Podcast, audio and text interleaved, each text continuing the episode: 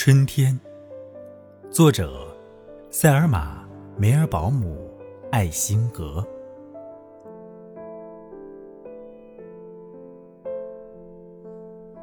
太阳还有一点点融雪，还有水滴从所有的屋檐滴下，还有光秃秃的鞋跟在敲打，还有街道。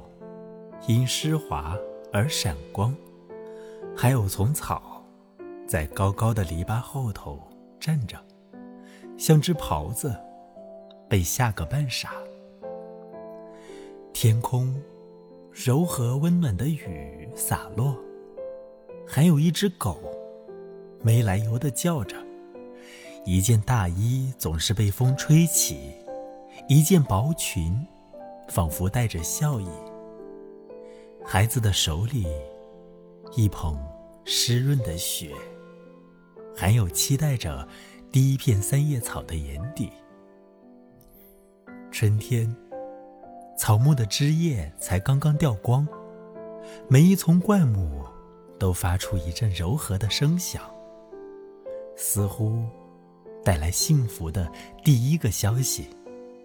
而明天，燕子。也要飞回。